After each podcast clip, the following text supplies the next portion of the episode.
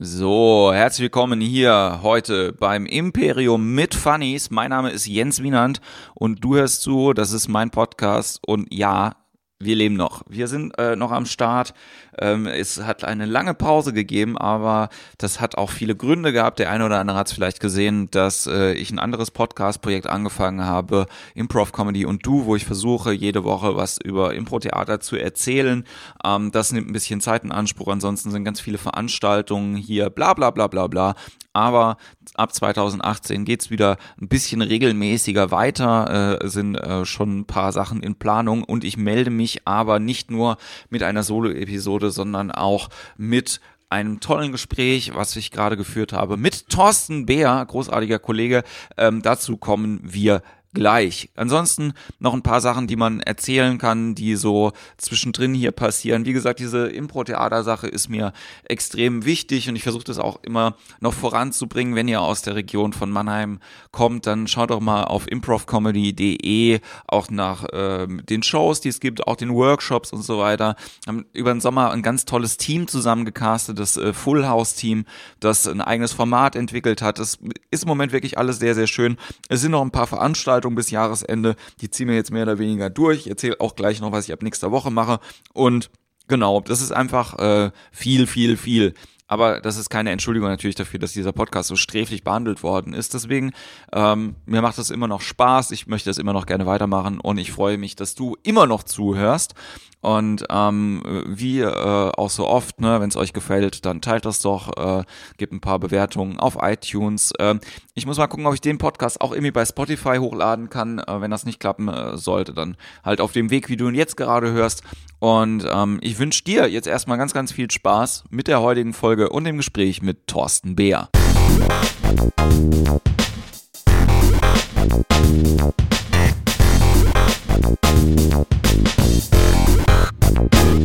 So, dann sage ich äh, Hallo Thorsten Bär. Moin Jens, ich grüße dich. Ja, ich grüße dich. Wie geht's dir denn aktuell?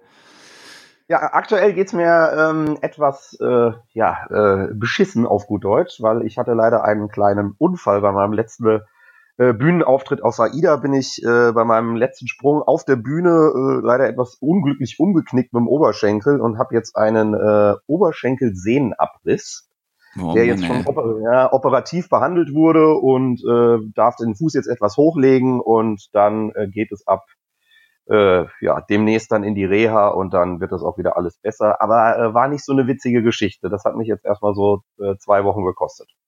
Ja, vor allen Dingen, also ich meine Glück im Unglück, dass es ja dein letzter Auftritt und der letzte Sprung halt irgendwie war. Ne? Also ja, da saßen ja, eben äh, auch knapp 1000 Leute auf AIDA, die haben das natürlich alle mitbekommen und es war wirklich der, in der allerletzten Minute die allerletzte Schlussaktion und da kam vieles zusammen. Das Schiff ist eben gerollt, wie das in der Fachsprache heißt. Das heißt, der Boden ist unten weggegangen und ich war in der Luft und als ich aufgekommen bin, war das Schiff nicht mehr da, wo es sein sollte und damit ja. war die Geschichte dann erledigt. Ja. Oh Mann, ey. Ja.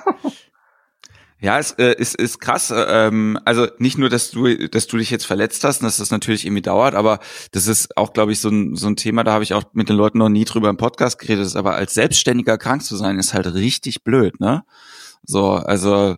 Ja, das ist, äh, ich bin ja über die KSK versichert, das kann man ja hier auch mal ähm, ruhig ansprechen und dann geht das über die, trotzdem bin ich ja gesetzlich dann krankenversichert und äh, du kriegst dann aber kein richtiges Krankentagegeld, also für alle, die sowas haben demnächst. Ja. Den, den muss aber ein Zusatzbeitrag einzahlen, zumindest ist es bei meiner äh, Krankenkasse so. Ähm, ich krieg natürlich die OP komplett bezahlt, etc. pp, aber die Ausfälle für den Auftritten, ne, viele Weihnachtsgalas und so jetzt erstmal Pech mhm. gehabt. Ja, damit bist du, bist du alleine und äh, musst gucken, dass du irgendwie klarkommst. Was ich jedem noch empfehlen kann, ist eine sogenannte Unfallversicherung abzuschließen. Die hatte ich jetzt in dem Falle auch nicht. Ne, man, man braucht ja. ja mal 400 Versicherungen, weil dann geht das zum Beispiel an die Berufsgenossenschaft, an die BG. In dem Falle für uns Künstler ist es die VGB. Und äh, die würde das dann, übernimmt das dann und prüft das dann, äh, falls es zu Spätfolgen kommt, dass du das dann irgendwie nochmal mit einreichen kannst. Es ist ein, ähm, ein Riesenkomplex, äh, mit dem ich mich natürlich äh, auch mehr Culpa bis jetzt noch nicht so richtig beschäftigt habe, aber das mal als Tipp. Unfallversicherung, VGB und äh, Zusatzversicherung bei der Krankenversicherung, damit man dann ein Krankentagegeld einfordern kann. So. ja, also ich, Ich habe den, den Spaß irgendwie auch mit der, mit der Versicherung irgendwie ein paar Mal jetzt gehabt. Ich habe lustigerweise versucht, das zu, das abzuschließen und es hat jedes Mal irgendwie nicht funktioniert, was auch halt äh, äh, weird ist. Ne? Also das heißt ja nicht automatisch, dass wenn du das haben möchtest, dass du es auch kriegst.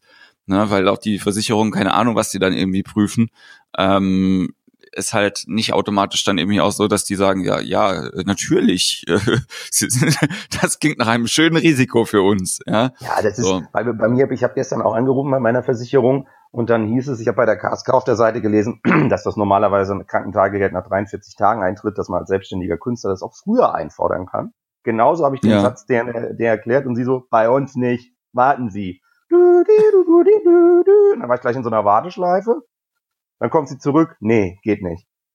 So, ist aber nett. Äh, so, ne? Und dann hat sie mir das irgendwie erklärt und so weiter und so fort. Da haben wir auch gedacht, so. Und dann, ich so, ja, wie viel Krankentagegeld kriege ich denn nach 43 Tagen? Da muss ich sie in die Krankentagegeldabteilung verweisen. Das kann ich hier an dieser Stelle nicht beantworten. Also du bist halt auch so in, in diesem Bürokratiesystem da äh, gefangen. Das hat bestimmt auch alles Sinn und Hand und Fuß, aber wenn man selbst davon betroffen ist, wie bei dir auch, dann geht das nicht. Also irgendwie bisschen ja. komisch ja, ist irgendwie auch wirklich alles, äh, alles beschissen. Ne? Also ich glaube so, also ne, hoffentlich äh, toi toi toi bei allen, die halt selbstständig sind, läuft es dann halt irgendwie so, dass man jetzt irgendwie jetzt nicht sofort irgendwie äh, in die Fußgängerzone muss, halt irgendwie, wenn, wenn man drei Wochen jetzt irgendwie nicht arbeiten kann, ja. So, manchmal ist ja so, also aber gerade in der Weihnachtszeit, es tut mir halt auch echt leid, ne? Es ist halt echt richtig. Ja, ja. Es, es ist wie es ist. Es kommt ja nie äh, zu einem Zeitpunkt, wo du sagst, ja, jetzt passt. Äh, von daher ist es jetzt natürlich sehr unglücklich, aber man darf den äh, Kopf auch nicht in den Sand stecken und man hat dann eben auch jetzt die Möglichkeit, viele Sachen mal in die Hand zu nehmen, die man vielleicht vorher ein bisschen liegen gelassen hat, sich ein paar mehr Gedanken zu machen. Und das hat alles sein Gutes. Äh, so sehe ich das, weil ansonsten, wenn du, wenn du den hier den ganzen Tag nur im Kopf machst und ähm, das macht auch keinen Sinn. Ne? Machen wir uns nichts vor. Das, das, das bringt ja nichts, sondern du musst ja nach vorne gucken und versuchen deinen Alltag, der sieht halt jetzt anders aus. Mein Alltag ist halt, äh, wie schaffe ich es einmal am Tag ans Waschbecken zu gehen, mich zu waschen? Ist so. Ne? Oder wie mache ich mir mal einen Kaffee oder wie laufe ich auf Krücken jetzt erstmal ein paar Meter? So, das äh, von 150 auf null. So ist es. Ja. Und, hast, ähm, hast, du, hast du jemanden, äh, jemand, also wohnst du mit jemandem zusammen oder wohnst du alleine? Nee, ich wohne mit meiner Freundin zusammen und äh, die, die weltbeste Frau, äh, die auf mich aufpasst, die, äh, die mir auch hilft. Ne? Und ich muss auch Hilfe annehmen. Ich kann momentan alleine viele Sachen nicht machen. Aber es ist auch interessant. Ich war jetzt bis jetzt schon einmal im Supermarkt und da habe ich auch alles gehabt. Von wir halten ihnen die Tür auf, wir lassen sie vor oder ich fahre sie einfach mit dem Einkaufswagen um. Äh, es, es sind halt auch ganz neue Erfahrungen, die man äh, an der Stelle macht. Ähm, aber zu 90 Prozent sehr positiv auch, was die Leute über, ich habe das halt über Facebook und Instagram auch mal gestreut, weil viele eben auch nachgefragt haben, dass viele auf dem Schiff auch mitgekriegt haben. Äh, der Response ist zu 99 Prozent äh, einfach so nett und so. Die Leute machen sich Gedanken, wünschen gute Besserung. Und ich freue mich einfach, wie gesagt. Aber es geht weiter. Äh, ich bin ja nicht auf den Kopf gefallen, nicht auf den Mund. Von daher, das Bein ja. wird schon wieder. Ja, ich habe äh, gerade gesehen, äh, die, das äh, Boris Becker Video hast du anscheinend ja auch von der Krankenstation irgendwie hochladen können. Ja, ja, genau. Der ist ja, der ist ja 50 geworden dieses äh, diese Woche und auch eine krasse, eine krasse Nummer. Boris Becker ist äh, äh, der eigentlich wirklich mein sportliches, also wirklich, solange der Tennis gespielt hat, das war mein, ne, mit 12, 13, 14, 15 Jahren, das war mein Mann, ne? Da ging nichts drüber über Boris Becker. Ne? Den ja, ich schon immer wir, gut. Wir, Bitte? Wir, wir, wir können ein bisschen, äh, wir, wir sind jetzt quasi direkt reingesprungen. Ähm, äh, viele Leute wissen ja, äh, kennen dich vielleicht. Äh, viele Leute wissen aber auch äh, vielleicht nicht, wer du bist und was du machst. Und dann können wir ja mal so ein bisschen äh, aufrollen, wie du da hingekommen bist, was du, äh, wie es bis zu dem Sprung auf der AIDA gekommen ist. ja, gut.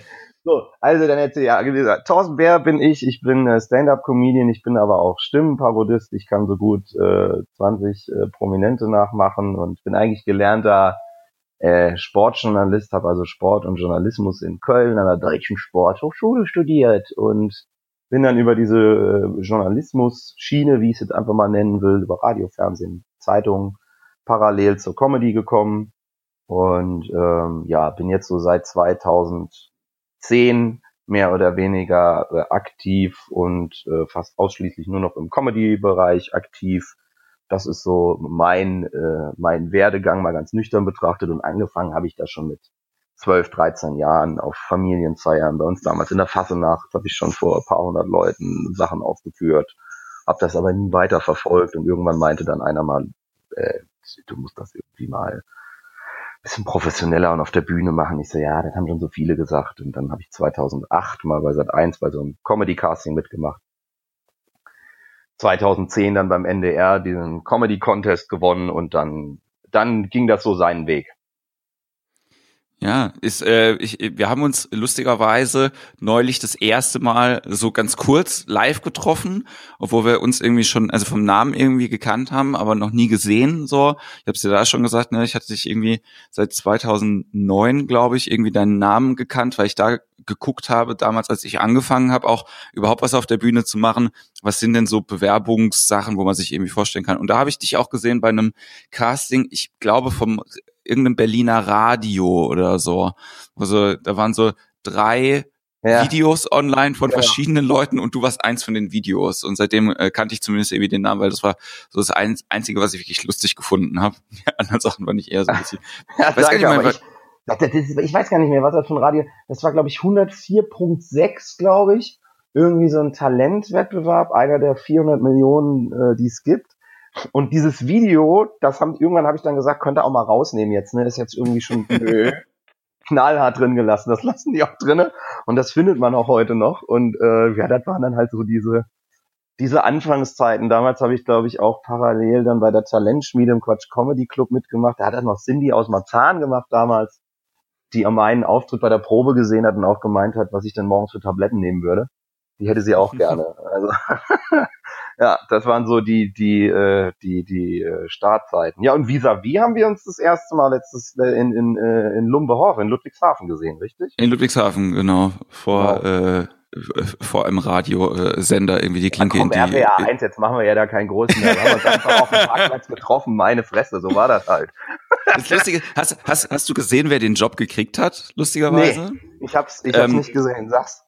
Äh, den, den Job hat gekriegt, ähm, also zwei Jungs, die ähm, aus einer Importtheatergruppe aus Mainz eigentlich sind. Gruß an dieser Stelle an, äh, an äh, André Georg Hase und seinen Kompagnon, die äh, mit dem Format Ohrwürmers jetzt jeden Tag so eine Minute ähm, so Musikcomedy halt irgendwie machen. Die nehmen so Alltagsthemen und machen halt irgendwie immer zu der gleichen Melodie so einen Ohrwurm-Song halt irgendwie dazu. Ist, ähm, Krass Okay. Ja, also äh, können wir mal gucken. Ich fand es halt auch lustig, dass sie irgendwie das genommen haben. So, also für mich persönlich kam jetzt irgendwie noch ein bisschen äh, mehr in Anführungszeichen bei rum, weil ich dann ähm, jetzt bei Big FM ähm, eingeladen worden bin, um da mal äh, mit der Morning Show so ein Impro-Training zu machen, was ganz cool ist. Ja, cool. ja und äh, ja, also läuft irgendwie so. Aber so richtig auf der Bühne habe ich dich halt dann erst zwei Wochen später in Spandau ja. gesehen und ich ja. muss mal sagen, das war also ähm, das ist immer schwierig für Zuhörer, sowas nachzuvollziehen, aber das war einer von den absurdesten Auftritten, die ich je in meinem Leben gehabt habe oder wo ich je zugucken durfte. So und da habe ich echt dann, ich bin danach rausgegangen. Ich habe eine Woche lang allen nur erzählt, was für ein krasser Typ der Thorsten Bär ist. So, also es war wirklich, das war, das war ein absurder Auftritt irgendwie von allen Leuten. Ne? Halt ja, der, der, der, der liebe Kollege Jochen Prang hat eine Show in, Spandau und wir haben ja alle sozusagen so ein bisschen wetten das mäßig die ganzen Künstler mit auf dem auf dem Sofa gesessen und der äh, performende Künstler hat im Prinzip vorne gestanden und das Publikum äh, wie das in Berlin manchmal auch so ist, ne, die sind halt manchmal auch anders. Ne? Und dann komme ich auf die Bühne und äh, merkte dann schnell, hier musst du wirklich alles an Skills. Wir hatten vorne eine Dame, die die ganze Zeit nur Alkohol reingebrüllt hat, Alkohol. Und ich so, was ist mit ihr eigentlich nicht normal? Und dann hatte ich die irgendwann so weit, dass sie alle zugehört haben. Und dann hat von hinten irgendein Typ, der die ganze Show nichts gesagt hat, nochmal reingebrüllt. Und ich so, sag mal, bist du der Bruder von ihr oder was? Was stimmt denn mit dir nicht? Also es war, es war dann am Ende war es dann echt weird, aber es hat, äh, hat auf jeden Fall richtig Spaß gemacht, weil die Hütte war auch gut voll. Aber es, es war schon, es war schon spannend. Das, das stimmt das, auf jeden das, Fall. Das, das Coole fand ich eigentlich bei dem, äh, bei dem Auftritt von dir oder auch generell, ähm, ne, also die, die, diese, diese, diese Heckler-Tussi, die hat die ja jeder. Ne? Also die hat ja mhm. zu jedem halt irgendwas gesagt. Hat nicht verstanden, dass, äh, dass das dass Stand-up-Comedy eher so eine rhetorische Angelegenheit ist und nicht man immer wirklich, wirklich eine Meinung zu jedem Satz hören möchte. also das, das Schlimmste, was ich da hatte, das kann ich dir erzählen. Ich war in Wien und habe in Wien in einem Comedy Club gespielt und ähm, habe damals auch die Kollegen gefragt oder einen der Kollegen, der aufgetreten ist, weil ich auch so eine Promi-Parodiennummer hatte, ob die die Promis überhaupt kennen. Nicht, dass ich das hier aufführe. Und er meinte, wir sind aus Wien, wir kennen jeden. Ich so, ja gut, okay, das ist ja schon mal. Und dann bin ich auf die Bühne und es war wirklich komplett stille. Ne? Die Leute haben es überhaupt nicht verstanden, was ich von denen wollte, weil ich gemerkt habe, die kennen das gar nicht. Bis dann einer mittendrin reingerufen hat, geh scheißen, Alter. so, in, den, in die Stille des Raumes. und dann hieß es Next Level. Dann habe ich das nachts alles umgebaut, alles bis morgens um vier. Mir war das so unangenehm, weil ich da drei Tage gespielt habe. Und am nächsten Tag ja. habe ich es hab ich's, äh, hat's dann funktioniert. Also man muss mit diesen Hecklern, wie das immer so schön sagt, das, das, das kann Fluch und das kann Segen sein. Ja, das ist immer, das ist immer so, äh, wie man es handelt und manche verstehen auch gar nichts. Ich habe auch schon Leute rausgeschickt und das Szenenapplaus der Leute, wo ich gesagt habe, das macht ja auch keinen Sinn, wenn dann einer nur rumpöbelt mit acht ja. Promille, das macht dann auch keinen Sinn. Ne? Ich, ich fand es eben, ich fand's eben ganz schön, dass ähm, also gerade bei diesem Geek in Spandau, du hast ja, ja, du hast ja alten ja Zucker gegeben so, aber es war jetzt nicht so, dass du die runtergebuttert hast, sondern es war, es war halt so, wir haben halt alle über diese Situation einfach gelacht. Ne? Das war ja eigentlich das, das Lustige. Ne? Wir, wir haben gesehen, dass du dich aufregst und wie du halt irgendwie also deinem Ärger über die Situation, nicht unbedingt über die Frau, ja, über die haben uns alle geärgert, aber auf der Couch halt sowieso schon. Aber halt während dem Auftritt war das irgendwie so, wir haben gemerkt so, krass, da entsteht gerade eine unglaubliche Dynamik und eine Energie halt irgendwie, die so, die, die so lange gegangen ist, bis sie, bis sie halt auch ruhig war dann irgendwann, ja. Aber es war jetzt eben nicht so, dass so die von der Bühne irgendwie fertig gemacht hat. Also so habe ich zumindest nicht empfunden. Ich weiß nicht, ob es irgendjemand im Publikum anders gesehen hat. Nee, also das war nicht Ziel und Sinn und das ist bei solchen Sachen und das habe ich eben auch bei dieser habe jetzt äh, ziemlich lange und mache das jetzt auch ab und zu noch die Comedy-Tour gemacht, eine Comedy-Bus-Tour, die unter in vielen deutschen Städten halt 90 Minuten mit dem Bus fährt man da äh, ein Comedian, 50 Leute, hast so ein, so ein mobiles Mikro, ne, also ohne Kabel und kannst auch rumlaufen. Und die Leute können nicht weg, du kannst nicht weg. Und äh, da lernst du das eben auch mit Leuten zu improvisieren, ne? ohne dass, äh, ohne dass du denen jetzt zu nah kommst, aber es muss auch witzig sein. Also es soll nie beleidigend sein, weil ansonsten macht das keinen Sinn. Ne, dann, dann, dann stehen die auf und gehen und haben keine Lust mehr. Ne? Das, soll, das soll ja nicht so sein, sondern man muss halt immer, immer wichtig ist in der Stelle einfach äh, konzentriert sein, zuhören, ein bisschen was in seinem eigenen Rucksack haben, was man rausschießen kann. Und dann äh, glaube ich auch, dass man da eine, eine, eine, eine feine Nummer hinkriegt. Aber das habe ich echt, echt jahrelang geübt. Also das ist so, das, was dann so einfach oder in Anführungszeichen einfach aussieht, ist dann immer das, was man echt lang üben musste, bis das irgendwie mal so funktioniert hat, wie es dann eben funktioniert. Ja, also wie gesagt, das ist halt auch so, ich habe ähm, selber, wenn ich halt auf der Bühne bin und improvisiere diese Interaktion, also ne, ich improvisiere halt so für mich und die Leute können mir ja was reingeben, wenn ich sage, ja, jetzt mach das. Aber mit der Situation, dass wenn jemand was reinruft äh, und so damit spontan umzugehen, es ist nicht, wirklich nicht immer leicht. So und es gibt Leute, die machen das großartig. Irgendwie bei dir fand ich die Energie super. Ich weiß nicht, ob du Thomas Kreimeier mal gesehen mega, hast. Mega, mega Kollege, habe ich gerade im Comedy Club mitgespielt in Stuttgart. Äh, für alle, die den noch nicht gesehen haben, also der Mann mit dem roten Anzug und der Eieruhr, da legt jeder die Ohren an. Das ist unfassbar, was der Mann macht. Das ist, äh, da, da weißt du gar nicht, was Phase ist, finde ich. Super. Ich hatte, ich hatte das große Glück, bei dem Workshop zu machen letztes Jahr, äh, wo es quasi einfach nur darum geht. Also ich muss sagen, so ich glaube, Kai, ich habe noch nie jemanden gesehen, der das so gut macht wie er. Ähm, einfach nur mit den Leuten zu quatschen, in Anführungszeichen, kein Material zu haben. Ähm, weil ich glaube, ich, es gibt auch wenige Leute, die mit so einem Status auf die Bühne gehen. Ne? Also ja. er ist ja, ja kein, er ist ja keine, keine Rolle, sondern auch wenn du mit dem privat dann irgendwie redest, also ich habe halt unglaublichen Respekt vor diesem Typen, ne? So einfach schon wie der aussieht. Ne? So. Also es ist halt ja, so eine. Ist, Das ist eine Gesamt, das ist gesamt komplett einfach super durchstrukturiert und super, äh, super gemacht, wie, wie er das mit den Leuten, äh, also einfach mal angucken, wenn man die Möglichkeit hat. Das ist wirklich, wirklich ganz toll. Ich hatte wirklich drei Tage im Quatsch Comedy Club gespielt und hat die Nummer auch jedes Mal anders gemacht. Unfassbar. Und du hast jedes Mal da hinten gestanden und hast gedacht, weil ja normalerweise ist ja so, wenn du drei Tage mit Kollegen unterwegs bist und du spielst zum Beispiel im Quatsch Comedy Club, wo du deine stärksten Nummern spielst, dann ist es, ja. ist es zu 90 Prozent, 90 Prozent die Nummer, die du schon mitsprechen kannst. Oder es soll ja auch so sein, weil die Leute, die da sitzen, kommen ja, ne, und äh, äh wechseln natürlich. Und er hat da dreimal was anderes gemacht. Ne, und es war jedes Mal super. Da denkst du so, Alter, ja mega. Also ich fand's auch, finde ich großartig, den Kollegen. Ja, ich bin äh, bin auch äh, sehr gespannt und äh, äh, vielleicht äh, können wir noch ein bisschen darüber irgendwie quatschen. Wie oft hast du AIDA jetzt schon gemacht? Ich war auf AIDA jetzt, ich glaube, so um die 49 bis 50 Mal habe ich da schon, war ich da schon als Gastkünstler gebucht. Alter Schwede, okay, ja. krass. Also das ist so ein bisschen wie bei, wenn man nochmal auf Boris Becker, wie bei Wimbledon. also ich war da jetzt so oft, also das ist echt so ein bisschen Wohnzimmer geworden. Das macht auch, äh, mir macht das da halt riesig Spaß äh, zu spielen. Man hat halt immer ähm, äh, eine riesen, riesen Bühne mit, mit vielen technischen Möglichkeiten, was man alles dazu machen kann zu so einer Comedy-Show. Und man hat ja. eben immer die, die Chance, immer vor knapp, ja, wenn er zwischen, sagen wir, zwischen 600 und 1000 Leuten zu spielen, was du ja, ja. jetzt äh, in Deutschland auch nicht jeden Tag hast. Da muss man ja mal ehrlich sein.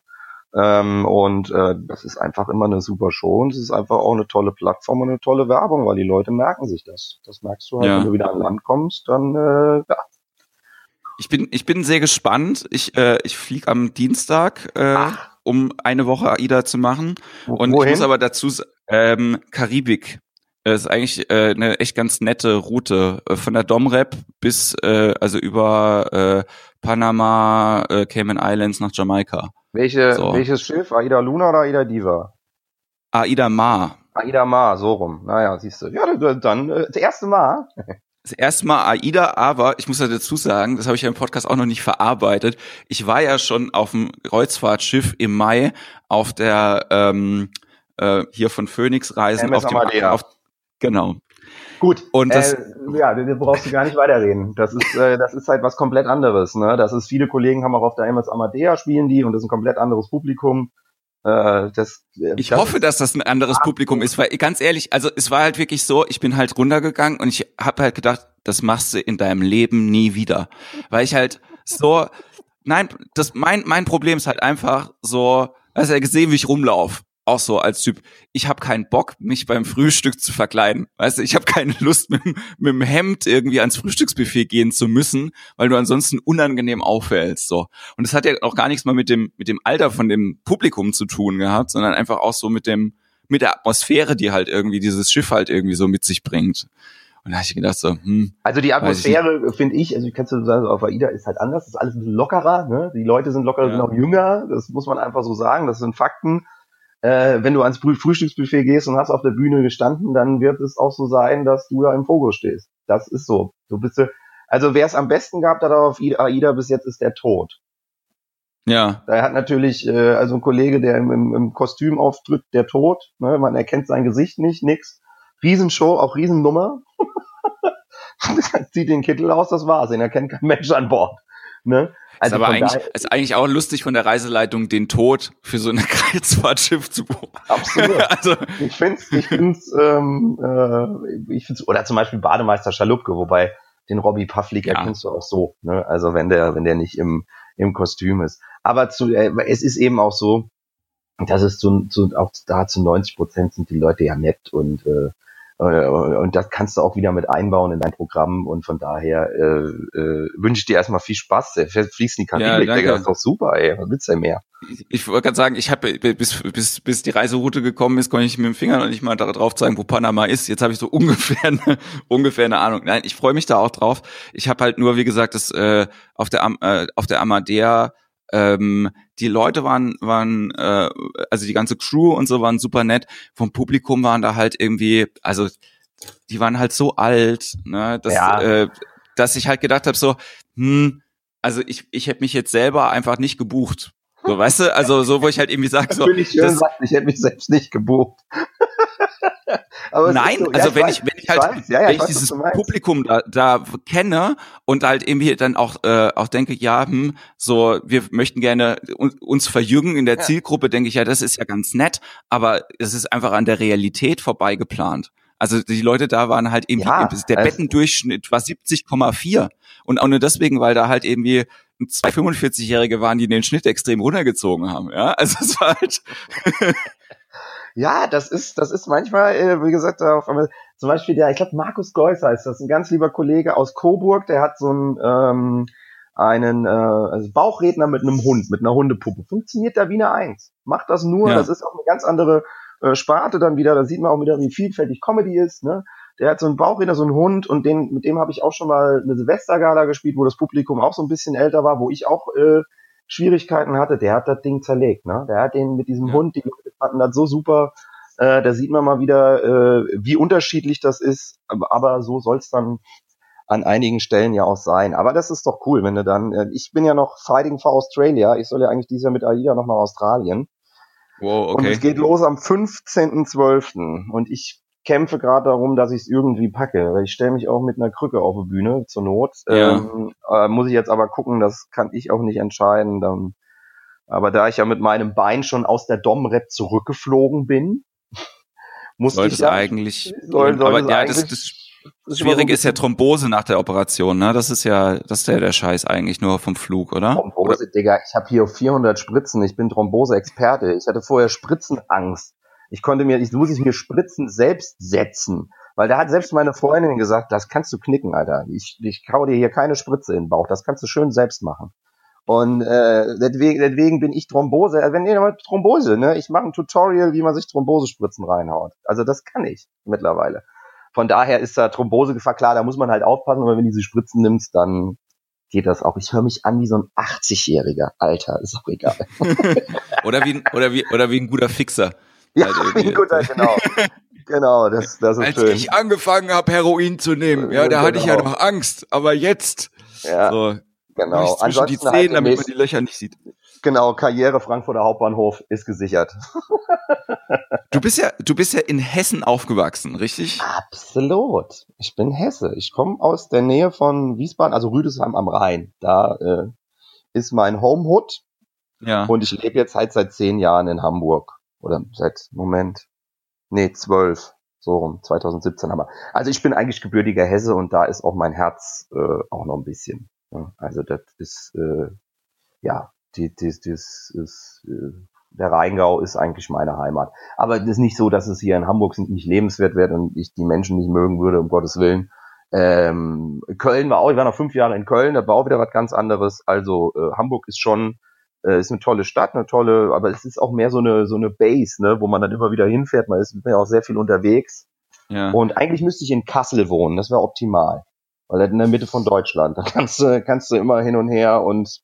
Aber da will äh, man doch nicht wohnen, oder? also nee, ich habe also ich ja, das Lustige weiß. ist halt, als ja, Jugendlicher wollte ich, habe ich immer gedacht, dass Kassel so eine geile Stadt ist, weil ich, ich habe halt Hardcore gehört und es gab so zwei von meinen damals Lieblingsbands, so mit 16, 17 waren Brightside und Rikers und die kamen beide aus Kassel. Und dann habe ich gedacht, oh, das muss halt eine richtig coole Stadt sein, wenn da zwei von meinen Lieblingsbands herkommen. Jetzt weiß ich natürlich, dass die deswegen so aggressive Musik gemacht haben, weil das da einfach richtig beschissen ist. Ja, so, das ist halt einfach auch so, die Leute aus New York haben auch, haben auch deswegen geile Musik gemacht, äh, von der Lower East weil das halt, weil die einfach richtig angepisst waren. Ja. So. oh Gott, was ist denn Hardcore? Ist das sowas wie, ist das, ist das Techno? Ist das, oder nee, nee, so Metal-Zeug eher. Also Ach, so, Metal? ähm, so. ja, ja, eher so. Ja, das, also mit, das äh, bis, bis Iron Maiden gehe ich mit. Dann hört's bei mir auf. Also so ganz ja. hart war bei mir nie, deswegen.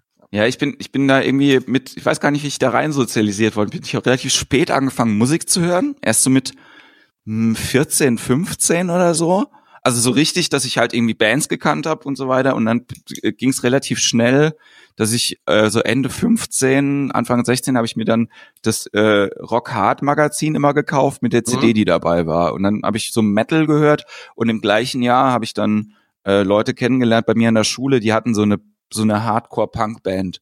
Und ähm, da gab es dann relativ viele und dann ist man mit denen rumgehangen und dann ja war das halt so für ich glaube eigentlich bis ich bis ich 24, 25 war, war das so, so immer meine Base von allem, was man halt irgendwie macht und was man hört und so. Und dann äh, ja, hat es jetzt aber auch extrem nachgelassen, muss ich sagen. So, aber es ist, eine, ist was Gutes, weil du halt irgendwie durch die durch äh, durch Punk und das habe ich auch schon ein paar Mal hier erzählt, glaube ich, sind viele bei mir viele so arbeitsethische Sachen halt irgendwie passiert. Ne? Also ich würde, glaube ich, meinen ganzen Kram nicht machen, wenn ich nicht dieses Do-it-yourself ähm, Spirit, ne, mal selber ein Fancy machen, selber ein Label machen, selber Band spielen, Konzerte ja. organisieren und so. Das ist ja alles aus dieser aus dieser Welle quasi damit äh, mit hochgewuscht.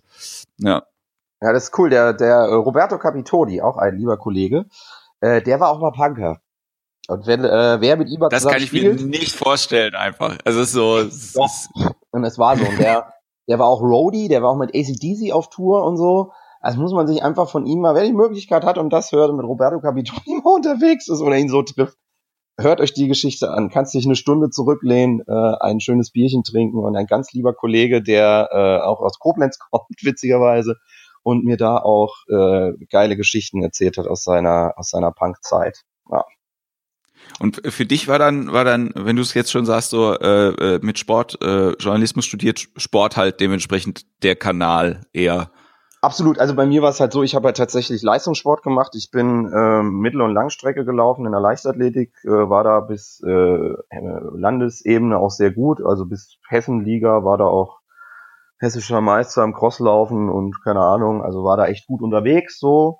Äh, ist natürlich ein, ein hartes Brot, du trainierst sechsmal die Woche von, von äh, Alter von zwölf bis 17 Jahren, dann bin ich eigentlich direkt an die Sporthochschule gegangen und bei mir zehrt halt vieles aus dieser Sportzeit, wie das bei dir aus dieser Punkzeit ist. Bei dir, bei mir ist es halt so, dieses, diese, diese Sportnummer, diese, diese Disziplin, die man damals aufbringen musste, wo einen viele belächelt haben, ähm, kann ich nur sagen, da zehre ich heute noch von.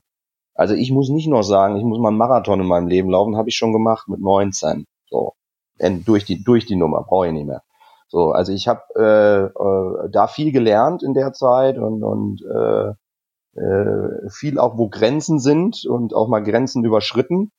Ähm, und von daher ähm, ist das eine Zeit, die ich überhaupt nicht missen will, weil sie mir sehr viel gegeben hat. Ähm, und äh, ja, und da zehrt man eben dann halt heute noch davon. So, so ist das. Bist du, ähm, äh, was für, äh, also bist, bist du immer noch Sportfan, so, also außer Absolut. Fußball, das weiß ich ja. Ähm, ja. Aber so ähm, andere Sachen, die dich irgendwie noch interessieren?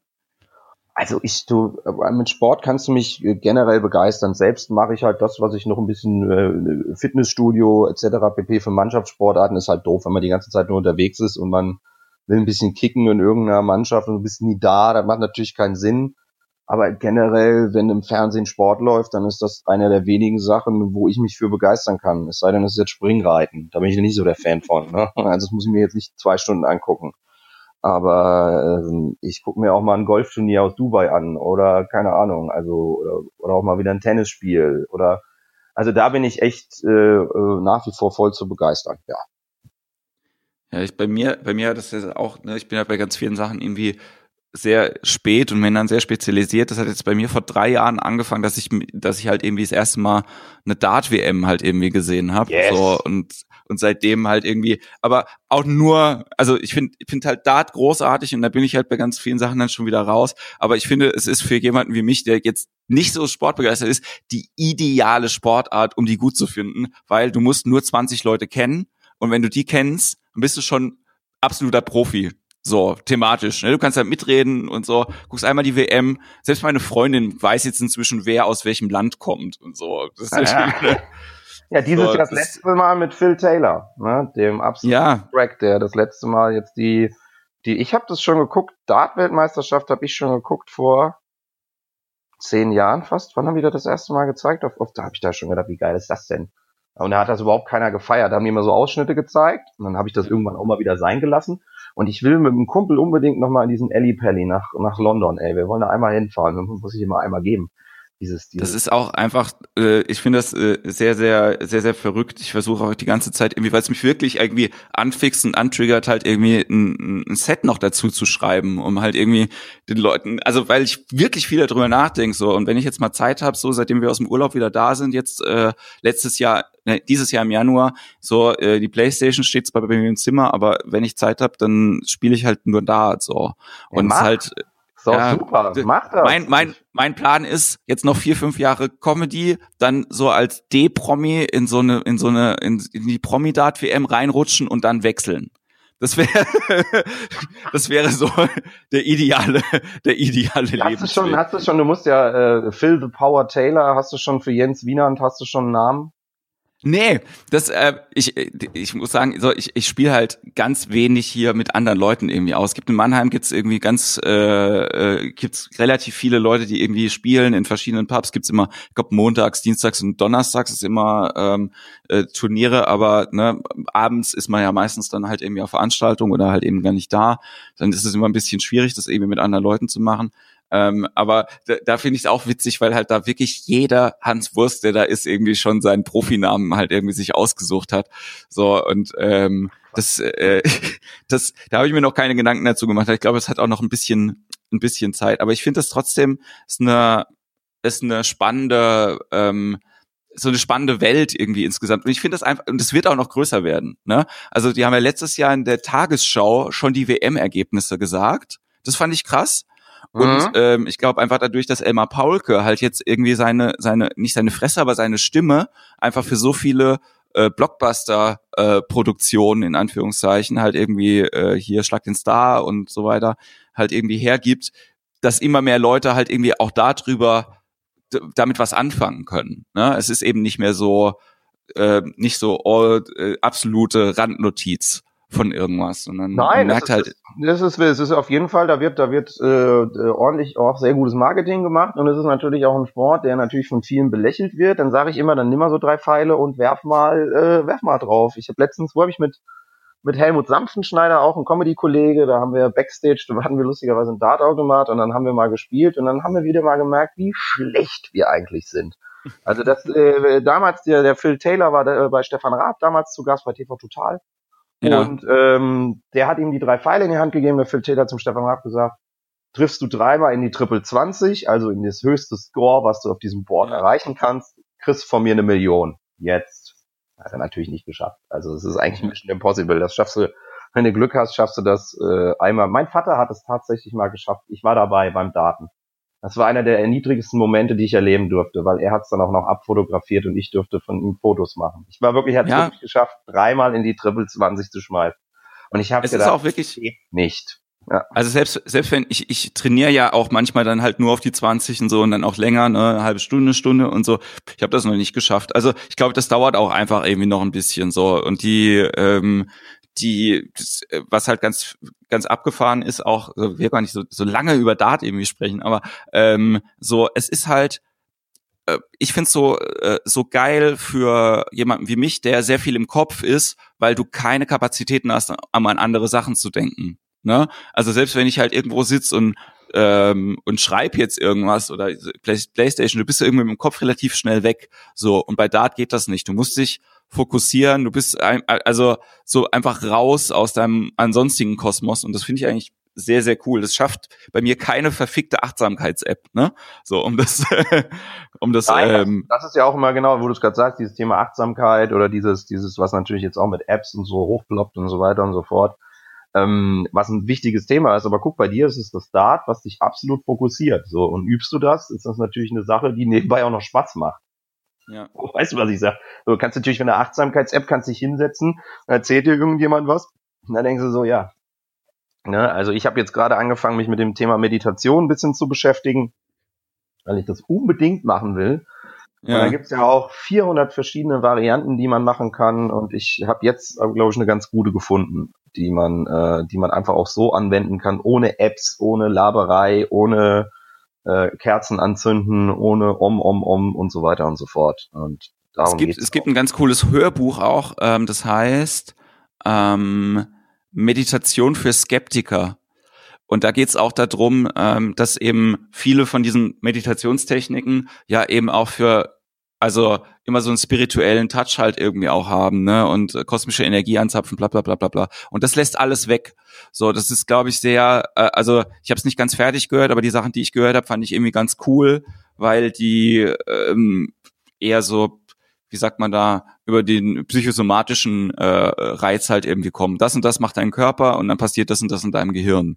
So, und das finde ich eigentlich ganz geil weil ja. das für mich auch immer als als jemanden, der halt so absoluter Logiker ist, ähm, am ehesten Sinn macht. Ne? Also selbst als ich halt irgendwie so so Stresspatient äh, irgendwie war vor ein paar Jahren, war ich total froh, einen guten Psychosomatiker zu haben, der einfach gesagt hat, Herr Wienand, passen Sie auf, wenn sie eine halbe Stunde laufen gehen, dann wird das und das äh, Gehirn, äh, das und das äh, Hormon in ihrem Gehirn ausgeschüttet, dann passiert das und das und dann wird das und das weniger. Ich meine, das ist sehr, sehr gut, dass Sie mir das sagen, brauche ich nicht mit Ihnen über meine Eltern reden. Ja, ja also ist, ja, ja aber so, so, so ist es richtig. Und ich habe hier von einem ähm, von einem erfolgreichen Produzenten, Hip-Hop-Produzenten, der hat die ganzen äh, Jay-Z's und wie sie alle heißen aus den USA.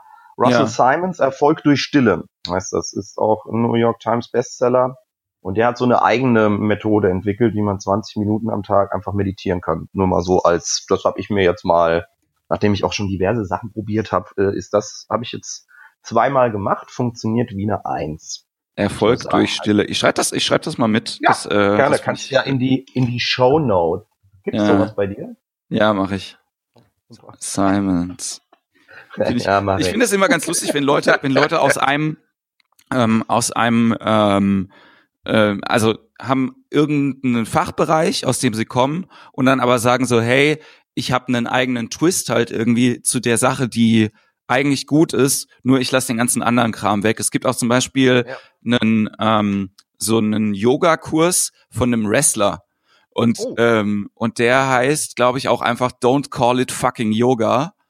Ähm, der halt im Prinzip die gleichen Sachen, die Yoga bewirken soll, für sich anders genutzt hat, weil er halt irgendwie, also der, ähm, der war auch schlimm drogensüchtig und so weiter, ne? Und ähm, ich weiß gar nicht mehr, wie der, wie der Typ heißt. Aber man findet es auf jeden Fall, wenn man irgendwie Wrestler äh, Yoga, Don't Call the Yoga irgendwie eingibt, dann kommt das. Das, und das check ich, weil das finde ich gut. Das finde ich schon mal gut. und der, ähm, das ist eigentlich ja. auch ganz spannend, weil dieser, dieser, ähm, dieser Typ, so genauso wie ich Dart begeistert bin, ist ein Kollege von mir äh, Wrestling begeistert, der Dennis Mattus, mit dem habe ich auch eine Folge irgendwie hier mal aufgenommen. Und ähm, der hat das halt erzählt, äh, dass halt irgendwie auch quasi in dieser Subkategorie des zwischen Show und Sport Wrestling halt es ganz viele ja, verschiedene Aspekte gibt, unter denen man sich das irgendwie angucken kann. Und einer ist eben Gesundheit. Und dann hat er halt eben gesagt, ja, der, also gerade das ne, Drogen ist halt in Wrestling ein extremes Problem. Ne? Also weil zwischen ähm, äh, irgendwelchen Hormonen, die du halt irgendwie nimmst, zum Muskelsteigern und irgendwelchen Endorphinen und halt äh, ist, also ne, die Beschaffungswege sind im Prinzip gleich. Und dann gibt's halt viele Leute, die dann irgendwie da nicht mehr rauskommen. Und er hat halt gesagt, so, er hat das Problem auch gehabt und ihm hat das so und so geholfen. Das fand ich eigentlich ganz gut. Krass, ja. Das werde ich mal, werde ich mal googeln, weil da bin ich so ein bisschen äh, vorbelastet, hätte ich beinahe mit Yoga so. Das finde ich ganz, äh, weil das finde ich auch spannend. So, das ist ja, ja, so ist das. Kommt man hier von, Viele, äh, von und Speckschirr, aber interessant. Ja, ich finde das, ich finde das ja auch immer äh, ganz gut. Deswegen mag ich auch das, äh, das Format hier so gerne, weil ich mache mir ja auch keinen Plan irgendwie. Ich weiß nur immer, es ist ganz gut, wenn man, wenn du weißt, wer ich bin und ich weiß, wer du bist und wir äh, gucken können, wo das, ähm, wo das landet. So, ähm, du hast jetzt gerade dein, äh, äh, dein äh, aktuelles Programm heißt Vater Unser. Ja. Und geht äh, auch viel über deine Familie in Hessen, oder? Genau, ja. Ja, genau. Es geht über meinen über meinen äh, Vater. Ich habe ich hab das immer als Ground-based Thema, hatte ich habe ich das seitdem ich angefangen habe mit Comedy und habe das jetzt einfach noch mal ein bisschen äh, auch in den Titel mit reingepackt. Und äh, ja, es sind halt äh, Geschichten, die alle zu Hause passiert sind und einer muss sie ja mal erzählen. Und von daher meine Eltern wissen das auch mittlerweile und äh, sind da völlig fein mit und sind da auch Fans und so weiter und so fort. Also von daher ähm, äh, alles alles gut äh, und ja, das ist so äh, jetzt nächstes Jahr äh, wollen wir, dann will ich da mal ein bisschen mehr Solo spielen, weil ich derzeit halt viel AIDA Mix-Shows, andere Jobs und so weiter und so fort. Ähm, aber nächstes Jahr möchte ich eben dann Ende nächsten Jahres dann auch mal mal eine Woche auf Solo-Tour. Das hatte ich halt so auch noch nicht und ähm, da sind wir jetzt gerade am organisieren und am basteln und dann wird das auf jeden Fall. Ähm, hast, hast du, du hast Management, oder? Auch? Genau. Genau, ich habe äh, Norris, Media, Norris Media Management, das ist äh, Frank Lemmermann, der Wahnsinnige früher von Viva mit den hochgestellten Haaren, das ist mein Manager. Nee. Doch. Ernsthaft? Ja. Der, der Lämmermann. Jetzt, der Lämmermann. Ich, jetzt bin ich ein bisschen, äh, bisschen beeindruckt. Ich fand den immer, äh, ich habe neulich irgendwie, habe ich ganz lange gebraucht, bis ich den Namen gefunden habe, weil ich einen Auftritt gehabt habe mit Andreas Busch von Die Buschs. Und der ja. hat, äh, der stellt genau, die Haare ja auch so hoch. Ja. Genau. Ja, genau. Und dann habe ich gedacht, so verrückt. Jetzt habe ich auch mal gesehen im Backstage, wie lange das dauert, bis die Haare dann so aussehen. Aber und das ist dein Manager, das ist ja genau. abgefahren. Hat heute eine andere Frisur, ist, äh, ist mittlerweile auch ein bisschen äh, äh, nicht mehr ganz so crazy wie früher. Ähm, aber wir arbeiten da sehr auf einer Linie zusammen und das funktioniert sehr gut. Wir denken gleich und sind gleich schnell unterwegs und von daher äh, funktioniert das super. Ja, ich, also ich hätte jetzt auch gefühlsmäßig einfach so sagen, also unabhängig davon, ne, dass man das oft nicht abstrahieren kann zwischen, oh, die Person habe ich vor 15 Jahren mal im Fernsehen gesehen, ähm, bisschen, wie ist der Privatmensch denn heute oder der Arbeitsmensch, äh, dann äh, würde ich auch sagen, ja, der Craziness-Faktor könnte übereinstimmen irgendwie. So. Ja, das, das ist auf jeden Fall so, ne? Aber der ist halt auch mega schnell. Wenn ich mit ihm telefoniere, der, ich rede ja schon schnell, ja, der redet doppelt so schnell. Er ist einfach wahnsinnig, wahnsinnig unterwegs an einigen Stellen. Aber ähm, das macht eben auch Spaß und ich mache das jetzt auch schon länger mit ihm zusammen und von daher äh, sind wir da weiter, weiter dran, dass äh, die Marke Thorsten Bär da nach vorne zu hauen. Und dass das alles nicht so einfach ist, das äh, ist natürlich klar. Der Markt wird ja auch nicht kleiner, der wird immer größer. Aber wenn man sich so seinen Part sucht und äh, den dann auch gefunden hat, dann ähm, äh, geht das auf jeden Fall so weiter. Ja, nee, also von ja, ich bin bin da bin da soweit zufrieden und äh, ich sehe das immer ganz nüchtern. Ich bin da immer nicht so einer, ja und cool und ja und dann hasse ich. Ne? Bei Erfolg und bei Misserfolg immer gleich bleiben, immer bei sich selbst bleiben, immer gucken, dass es weitergeht, immer ähm, äh, weiter an dem arbeiten, äh, was man vorhat. Ziel nicht aus den Augen verlieren und dann äh, weiter gucken, dass man noch einen Gang höher gehen kann und weiter und am Material arbeiten.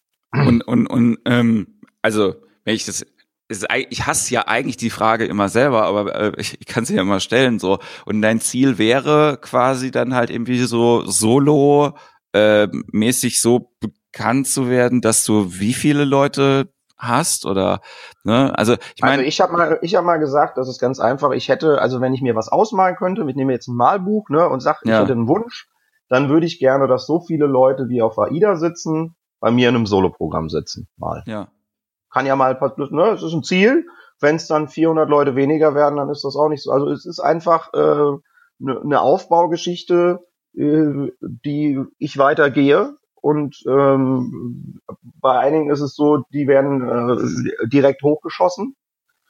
Und ich gehe den anderen Weg. Ne? Ich gehe das halt äh, Step by Step by Step by Step und ähm, ich weiß halt, wie schnell Sachen zu Ende sein kann. Bei mir war es halt damals im Sport so, dass ich ähm, eigentlich hätte die nächste Stufe erklimmen können die Richtung äh, deutschlandweit eben unterwegs zu sein und habe dann einfach ähm, die Qualifikation. Es hat einfach nicht gereicht für einige Stellen und damit war auch Schicht. Damit war Ende, mhm. weil dann gibt's dann in Comedy ist es ja unendlich. Du kannst siehe, äh, zum Beispiel Don Clark mit, mit, mit Anfang 60 immer noch unterwegs, immer super, super geil unterwegs so. Äh, aber im Sport war das einfach so, das war eine Hürde, die konntest du nicht mit, das war Ende. Danach war Ende. Ja. Und Ende, Ende heißt Ende. Da geht's auch nicht mehr hoch. So. Und dann hieß es so, ja, pff, ja hm, super, jetzt ist das mal, ne? Von daher weiß ich, wie auch wenn was zu Ende ist. Ja. Von daher ähm, verfolge ich das weiter, arbeite weiter an meinen Sachen und äh, ja, das, äh, das ist so mein, mein Ziel. Also wenn so viele Leute mal auf dem Schiff sitzen bei mir im Programm äh, an Land, dann, oder wie auf dem Schiff sind, dann fände ich super. Dann hätte ich schon ein Ziel erreicht. Aber das, also ich glaube auch, dass dieses, ähm, Ja, ich bin auch manchmal so ein bisschen geflasht irgendwie von dem, also nicht nur nicht nur von Comedy-Kollegen, wie viele Tickets da halt irgendwie verkauft werden, sondern ich habe äh, ja drei Jahre bei BB Promotion in Mannheim gearbeitet, ähm, großer Veranstalter auch von Musicals und wie sie immer gesagt wurde, so Show-Highlights, ja. Ey, wofür Leute Tickets kaufen manchmal, da habe ich mir echt an den Kopf gefasst, weil ich gedacht habe, so echt ohne Scheiß. Wir haben jetzt, also der, der, der krasseste Move war irgendwie von BB damals, dass wir, wir hatten so eine Premium-Marke für japanische Trommler. Yamato. So, das kennt man vielleicht irgendwie, man ein Plakat ja. irgendwo gesehen. Aber war, weiß nicht, ob man da drin war. Ich habe mir die Show angeguckt, die war, das Problem war irgendwie bei diesen Show-Sachen, eigentlich waren die immer witzig und man hat es aber nicht draufschreiben dürfen, dass das witzig ist. So, ne? Also immer so, hat es immer unter diesem Kulturaspekt verkaufen müssen, aber eigentlich, wenn du drin gesessen hast, hast du dich irgendwie auch kaputt gelacht, ne? Wie will Rock You zum Beispiel. So, ne, also Ben Elton als Autor sagt einem hier irgendwie nichts, der ist halt in, äh, in England eine große Nummer, so was, was so Sitcom-Schreiberei angeht und so weiter. Ihr kannte den kein Schwein. Aber ich muss echt sagen, so We Will Rock You fand ich einfach sehr, sehr lustig. So, ich habe gedacht, so ja. diesen Comedy-Aspekt könnte man irgendwie weiter rausstellen, auch unabhängig davon. Und dann gab es eben diese Trommlergruppe und dann gab es eine andere japanische Trommlergruppe. Und dann war es so, dass das quasi ein Konkurrenzprodukt war und dann hat man die aufgekauft und hat halt gedacht, naja, dann machen wir halt auch da verkaufen wir dann halt jetzt weniger Tickets, aber wir machen das jetzt eigentlich nur, um die Werbung steuern zu können, damit mehr Leute Tickets für Yamato kaufen. So. Und dann hast du gedacht, so, das ist schon eine, schon eine krasse Ansage im Prinzip, irgendwie, wie man so den Markt dominieren kann. Und jetzt nur mal gesprochen für Leute, die Tickets für japanische Trommlergruppen kaufen, was sehr speziell ist. Ja? Absolut, so. Absolut. Aber und ich ist scheinbar ein Markt da. Die Leute gehen dahin. Wir hatten letztens hatten wir hier, was hatten wir nicht? Japanische Trommlergruppen ist ja okay, da wird ja noch getrommelt. Aber letztens hatten wir hier so mormonische Gesänge, hatten wir irgendwie in, Hamburg Plakate aufhängen in der in der Leihsalle oder so. Und ich so, alles klar, Digga, okay, wer, also ja, ich glaube auch einfach, dass dieses, dass dieses, äh, weil du gesagt hast, Künstler werden hochgepusht. Ich glaube einfach, dass du über ähm, mit einem gewissen Marketingbudget Themen setzen kannst, wo du einfach sagst, Leute, das ist ein Ding und ihr müsst das jetzt irgendwie, ne, also es gibt ja einen Grund, warum halt irgendwie äh, ähm, nicht nur ein Hundeprofi halt irgendwie hier Hallen füllt, sondern ja. mehrere Leute. Ne? Wobei ich da halt irgendwie das Modell von, äh, wie heißt der? Ich will immer sagen, äh, sie sah, ich weiß, ich vergesse den Namen immer. Ne? Also auf jeden Fall so die, die, das, das englischsprachige Martin Rütter Pendant. Ja? Ah, okay. Ähm, ich weiß, wen du der, meinst. Ja. Ähm, der einfach also seine Show auf Englisch spielt und wo dann jemand als Übersetzer dabei ist und die Show übersetzt, wo ich dann halt irgendwie auch denke so, ja, also da muss ich schon wirklich ein sehr, sehr großer Hundefan sein oder ein Fan von ihm, um das halt irgendwie gut zu finden. Ne? Weil wenn eine englische Show ist, dann gucke ich mir eine englische Show an, aber jetzt doch nicht unbedingt mit so einem Simultanübersetzer halt irgendwie. Also das finde ich halt mega weird. Aber ja, auch dieses, ja. dieses, dieses Thema halt irgendwie zu setzen, wo die Leute, oder vor ein paar Jahren irgendwie hier irische Tänzer, ne, nachdem äh, hier mhm. Michael Flatley ähm, so bei Wetten das irgendwie war, weil als nächste, nächste Jahr hast du irgendwie so zehn verschiedene fucking irische Tanzprogramme in ähnlichen Größenordnungen halt überall irgendwie gesehen. Und ich glaube halt, dass der, dass der Entertainment-Markt gerade halt irgendwie merkt, ah, okay, dieses Thema Comedy ähm, kann halt relativ einfach nochmal drei, vier, fünf tausend Tickets mehr verkaufen, wenn wir es halt über die dementsprechenden Kanäle halt irgendwie spielen. Und das halt mit dem, Absolut. mit dem Inhaltlichen gar nichts zu tun. So, es ist halt einfach nur so dieses, weil das halt auch einfach andere Größenordnungen halt irgendwie sind. Also ich weiß es halt noch, ähm, wenn du halt eine Show in der alten Ober Frankfurt veranstaltest, die kostet dann halt einfach für drei Stunden, um die zu mieten, ähm, ohne ohne Elektrik wohlgemerkt 18.000 Euro. Und dann musst du halt dementsprechend halt irgendwie auch erstmal ähm, Tickets verkaufen, um halt irgendwie die Saalmiete halt irgendwie auch hinzustellen. Ne? So und vier, ähm, fünf wären schön, ja, das stimmt. Ja. vier, fünf so. Tickets wären schon klasse. Ja, Euro. wie, wie lustig das wäre. So die ganze und dann sitzen so fünf Leute drin, so yeah. Ja. Du hast verkauft, ey, vier, vier Tickets habt schon gelangt doch, oder? Vier. Rest zahle ich selbst, ja, genau. Nein, also umgekehrt wird's ja dann pervers, dass du, dass du in der Größenordnung Shows absagen musst, wenn da nur 300 Tickets verkauft worden sind. Im Gegensatz weil es halt nicht reicht, um halt irgendwie die Kosten zu decken oder sonst irgendwas. Und das musst du ja dann halt irgendwie machen. Und Jens, also, wir machen, wir machen das demnächst ganz anders. Wir stellen uns vor die alte Oper, wenn da eine Show mit 300 Leuten abgesagt wird, dann buchst du schon mal einen 300er Saal in Frankfurt. Genau. Und wir locken die alle dahin und sagen, pass auf hier, ihr wolltet doch jetzt irgendwas hier Dings gucken, könnt ihr alles knicken. Kommt einfach mit uns mit. Ne, kostet euch nochmal 15 Euro extra und dann habt ihr einen schönen Abend. So müsste man das eigentlich machen. Aber ich meine ja, das ist ja, also ich ganz, ich wäre froh, wenn ich halt irgendwie ähm, 300 Leute irgendwie ziehen würde in eine Show. Ne? So, also ich habe Formate, wo äh, wo so viele Leute halt irgendwie kommen. Da steht dann halt nicht mein Name drauf, sondern das sind halt einfach Sachen, die ich wo ich muss, ich muss anfangen, dieses Wort mehr zu benutzen, habe ich jetzt aus dem Coaching mitgenommen, die ich produziere. Ja, ich bin ja nicht nur. Wie du produzierst. Ja, das ist schwierig, das zu sagen. Das, das ist ein scheiß Wort, ich muss mich da irgendwie dran gewöhnen. Aber im Prinzip, wenn ich eine Idee für eine Veranstaltung habe und ich die umsetze, dann bin ich Produzent von der Show.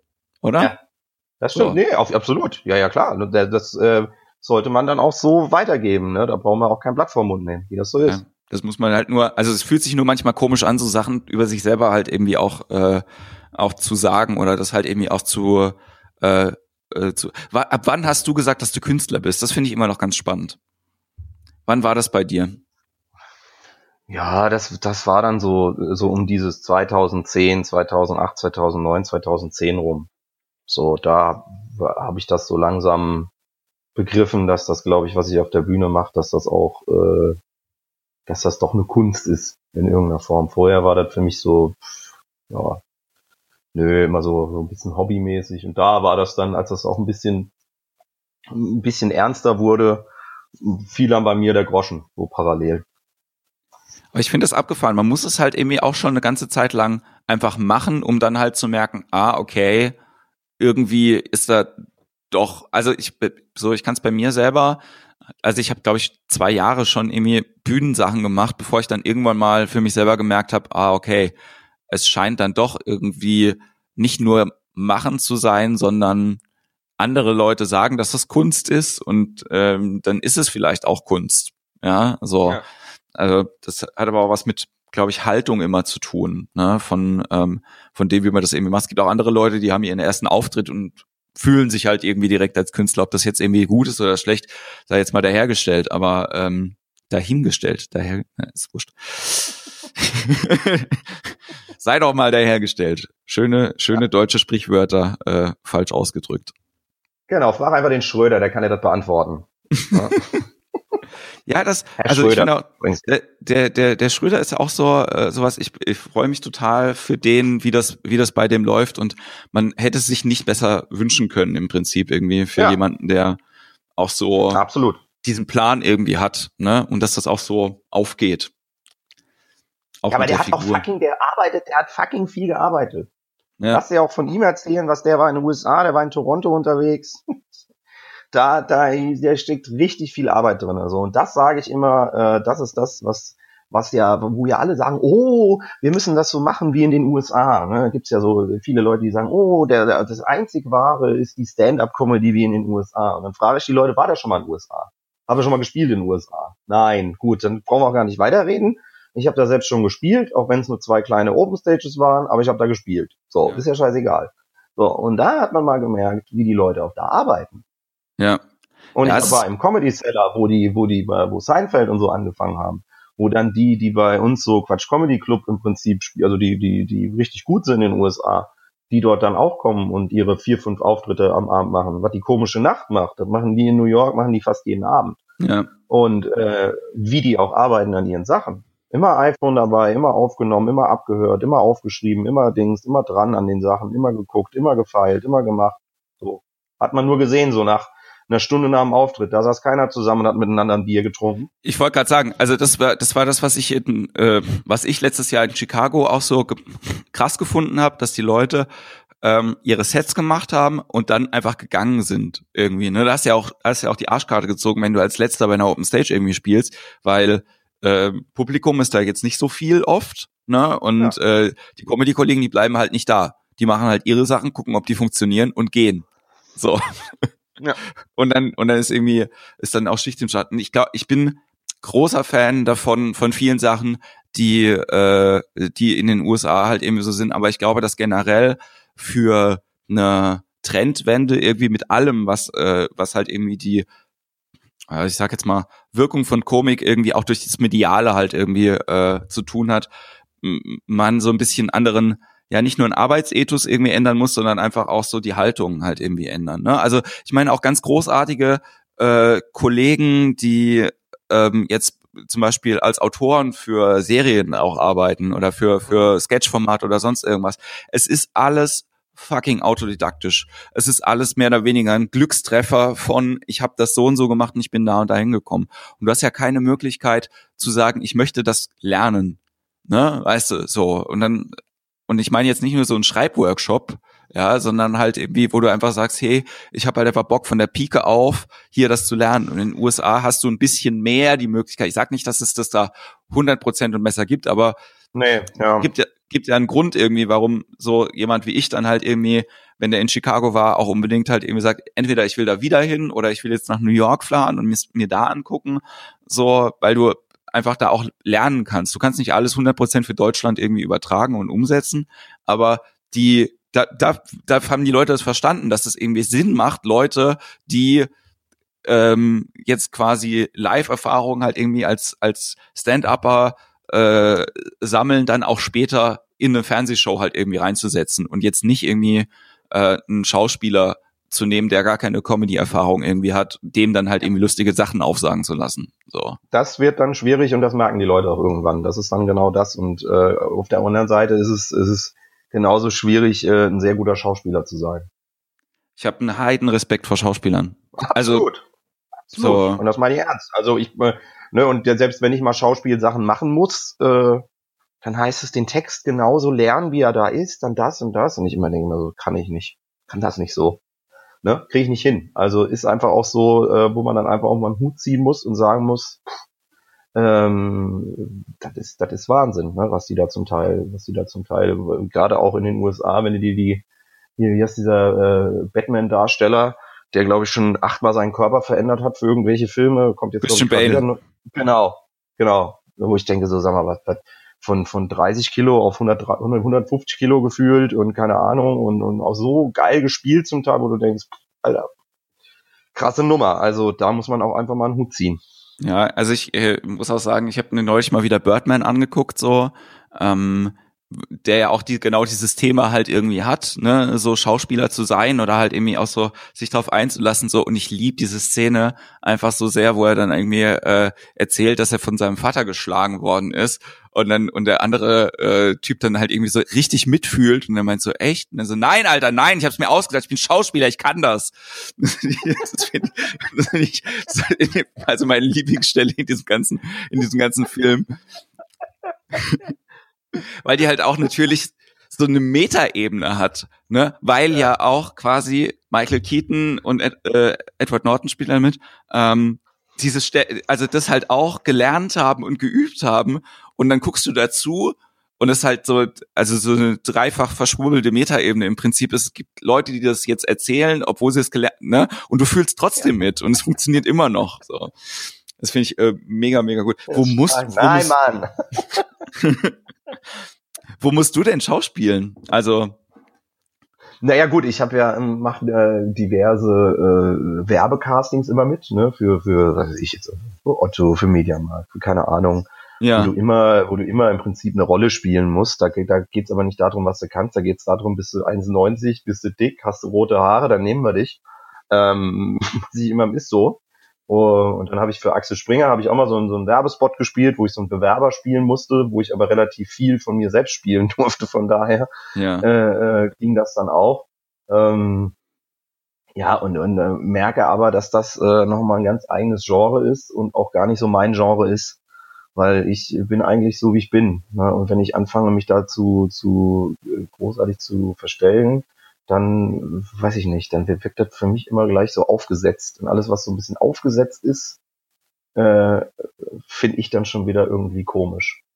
So, so ist so, so dreht sich das bei mir dann im Kreis und dann äh, weiß ich nicht, dann dann bin ich auch raus. Deswegen kann ich mir auch keinen Tatort mehr angucken. ist nicht böse gemeint, ich kann es nicht mehr angucken. Auch die aus Münz, ganz schön, wenn da wieder zwei, drei Sachen gehypt werden. Jede Serie aus den USA, jede, und sei sie noch so klein und noch so, ist besser.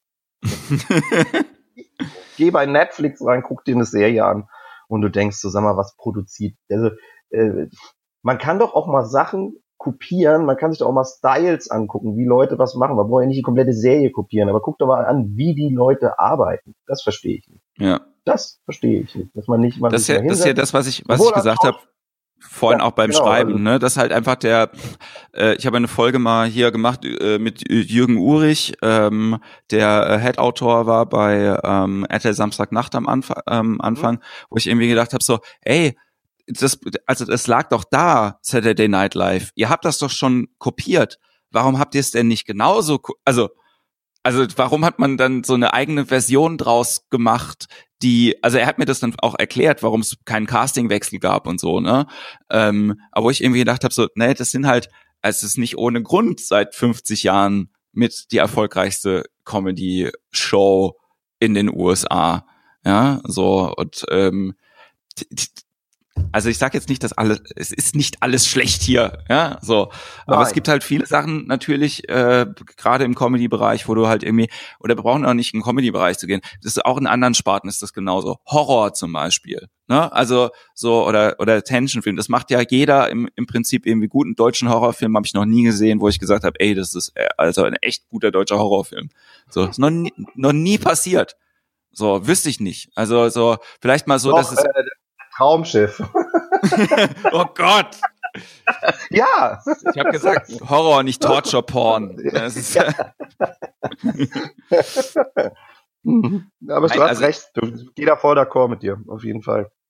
Da, und ähm, ich glaube halt einfach, dass die ähm, dass äh, dieses ganze äh, Vermarkter äh, Ding und ne, Geld verdienen so. Ich glaube eben auch da wäre es wichtiger, dass Leute zwischendrin mal diesen diesen Aspekt in sich finden, das, nachdem ich vorhin gefragt habe, Künstler zu sein oder halt eben auch eine Vision zu haben für das, was man halt irgendwie da machen will.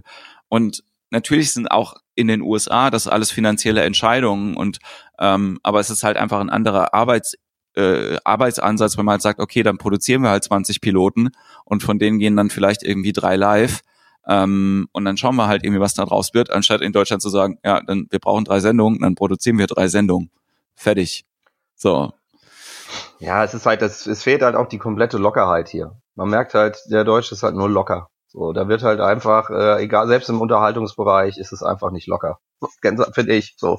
Wenn du das da drüben vergleichst, was die da machen und was wir hier machen, dann merkst du, die sind zehn Jahre weiter. So ist es einfach. Muss man dann einfach mal neidlos anerkennen. Die können dafür für andere Sachen nicht. Ne? Das will ich ja nicht sagen. Ne? Ich habe immer gesagt, der Amerikaner kann folgendes, Entertainment und Burger. Und das stimmt. Ja. Ne? Was die, das können die. Das können die, und Entertainment sehe ich jetzt auch Sportveranstaltungen und so mit dazu. Ja, ja. Ne? Da können wir hier noch vier Stunden diskutieren. Äh, ist einfach so, aber man kann da immer mit dem Auge rüberluschern und hat immer tolle Inspirationen auf jeden Fall. Ja, was ja, also ich habe mal irgendwann auch so eine Kulturdiskussion mit, mit dem Ami gehabt und dann ging es halt eben auch, ne, also natürlich gemeint so, you got no culture, hat Medienkultur gemeint und ich gemeint so, ja, zeigt mir doch mal da, eure Schlösser. Wo sind die, wo sind die denn bei euch? Oder generell größere feste Bauwerke für, die seit 200 ja, Jahren ja. stehen. Ja, ja, auf jeden Fall.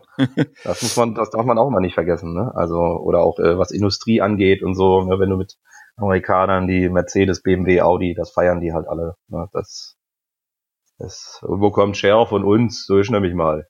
Ja. ja, ich glaube auch einfach, dass dieses, also diese Lockerheit, ne, also jetzt nicht nur im künstlerischen äh, Sektor, sondern generell diese diese Scheiterkultur halt eine andere ist, ne, das halt irgendwie auch so äh, was halt Leute auch oft sagen, dass es bei Startups halt viel wichtiger ist, auch mal zwei, drei Projekte an die Wand zu fahren, um dann halt eben mit einem dritten groß rauszukommen und so. Und äh, ne, das haben, wir haben dann halt nicht äh, Ebay, so, wir hatten dann halt irgendwie die, ich vergesse immer, wie die heißen, diese beiden Brüder, denen Zalando gehört, die das alles mal irgendwann kopiert haben. Mhm. Äh, wie heißen die? Ah, ich vergesse den Namen immer, egal. Also auf jeden Fall diese beiden Typen halt irgendwie, die einfach jedes Erfolgskonzept einfach zu 100 Prozent kopieren und es dann halt irgendwie groß machen. Im Prinzip, im Prinzip kaufen die auch nur japanische Trommelgruppen auf. Aber das ja, ja, wieder ein anderes Thema. Das ist wieder ein anderes Thema. Was mich noch mega interessieren würde, weil wir kommen so, so langsam schon aufs Ende zu, ist, du hast gesagt, du, du kannst äh, 20 Prominente äh, gut parodieren. Du brauchst ihn jetzt nicht aufzuzählen, aber was mich interessieren würde, ist, äh, kommen da neue Leute halt irgendwie dazu?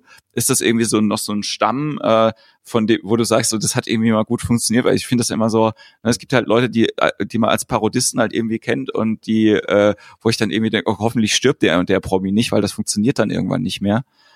Nee, du musst dich da weiterentwickeln. Also das ist, ich war letztens in einem, in einem Cast nochmal fürs neue Switch Reloaded, was dann wieder alles nichts wurde. Komisch. Ähm, und da hieß es dann zum Beispiel äh, Daniel Hartwig, müsste ich jetzt auch, kann ich jetzt nicht so spontan aus der ja. ne, diesen Moderator da von RTL, den habe ich mir da eine Woche drauf geschafft. Ne? Mario Barth habe ich mir eine Woche drauf geschafft. Ne?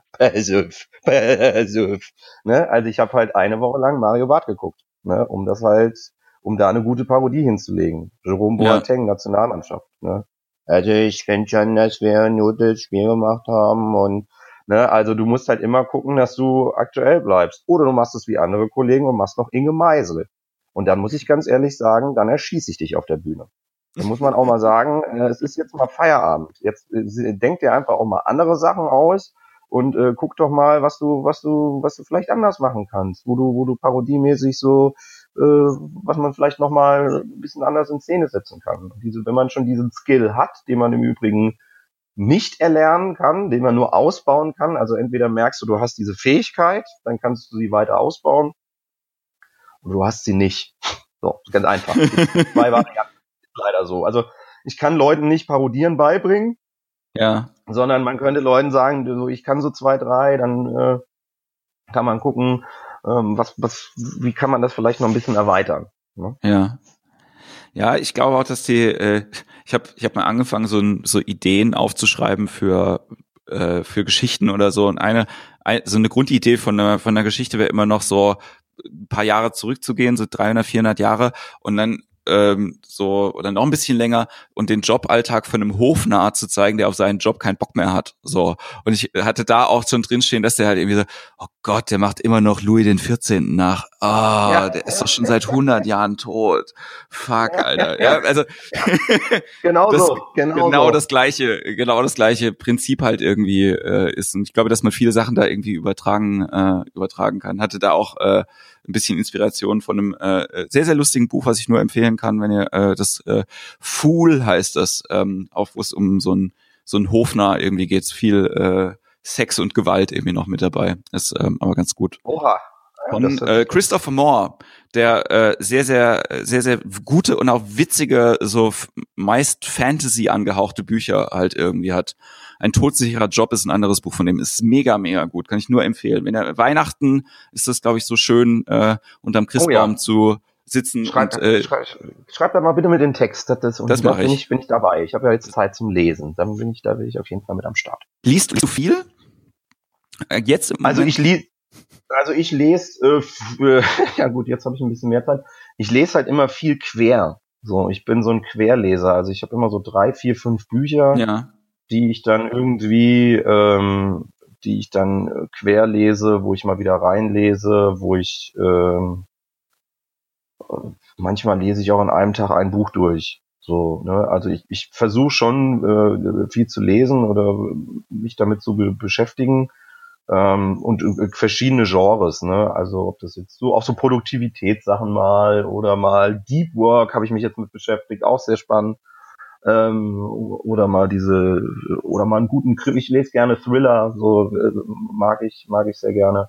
Kann ähm, auch, auch da als als Tipp ähm, ist mein also eine ganze Zeit lang war äh, Harlan Coben mein Lieblings-Thriller-Autor so. Ja, den habe ich jetzt den habe ich ganz lange gelesen. Natürlich als Sport als sportbegeisterter Mensch muss man das ja lesen, ne? Es ist ja ja ja, ja Harlan Coben ist super, ja. Ähm, und ich bin jetzt ein bisschen rübergeschwenkt zu David Baldacci. Den also den finde ich auch ganz ganz ganz ganz großartig. Ähm, kann man sehr gut anfangen mit ähm, äh, der Killer Teil 1 war jetzt super und es gibt so ähm, ähm, so äh, noch ein paar, ich, schreibe auch noch ein bisschen was da in die Shownotes rein. Aber David Baldacci kann ich sehr empfehlen. Die Spieler, ganz großartige Romanreihe, auch witzig. Also nicht so so hahaha, nicht Münster Tatort witzig, sondern halt also gut witzig so. Ne? Also auch gute gute Charaktere. Ach super, ja. schreib mal rein, bin ich bin ich super, wenn ich was Neues wieder hab, dann perfekt. Super. Das mache ich auf jeden Fall. Ach, Thorsten, das war, das war sehr, sehr schön, sich mit dir zu unterhalten. Ja, mega. Dito, danke, hat echt Spaß gemacht. Cool, sehr, ist jetzt schon, ich glaube, über eine Stunde haben wir jetzt, aber es mir kam mir gar nicht 10. so vor. Also, ja. ja. Ich hoffe, den Leuten hat's auch äh, gefallen. Wie gesagt, äh, ich schreibe jetzt nachher die Show Notes. Ihr könnt euch da irgendwie durchklicken durch die ganzen anderen Sachen. Ich wünsche dir aber äh, jetzt erstmal äh, eine gute Besserung und drück dir die Daumen, dass das äh, trotzdem klappt, dass du am 15. irgendwie aufs Schiff kannst. Und ähm, dann äh, hoffe ich, dass wir uns mal äh, demnächst irgendwann über den Weg laufen wieder. Wenn du äh, fitter bist, dann kommst du, dann holen wir den Termin irgendwie nach für die äh, Show. Absolut, absolut. Jens, ich sag dir vielen Dank. Danke, dass ich dabei sein durfte bei deinem, bei deinem Podcast. Dir viel Erfolg für deine erste AIDA-Reise. Du rockst die Hütte, das weiß ich. Und ich komme sehr gern dann mal nach Manum in die Quadrate-Stadt in deine Show und dann ähm, holen wir das auf jeden Fall nach. Ja, und für die Zuschauer, ne, kann man ja auch mal hier äh, schöne äh, Weihnacht Vorweihnachtszeit. Jetzt geht's ja so langsam los mit äh, äh, Glühwein, Punsch und so weiter und so fort. Ja, dann äh, lasst euch auf dem Weihnachtsmarkt nicht anrempeln und ähm, genau. Ähm, wir hören uns hoffentlich äh, bald wieder, Thorsten. Äh, mach's gut und bis ganz bald. Ciao. Tschö.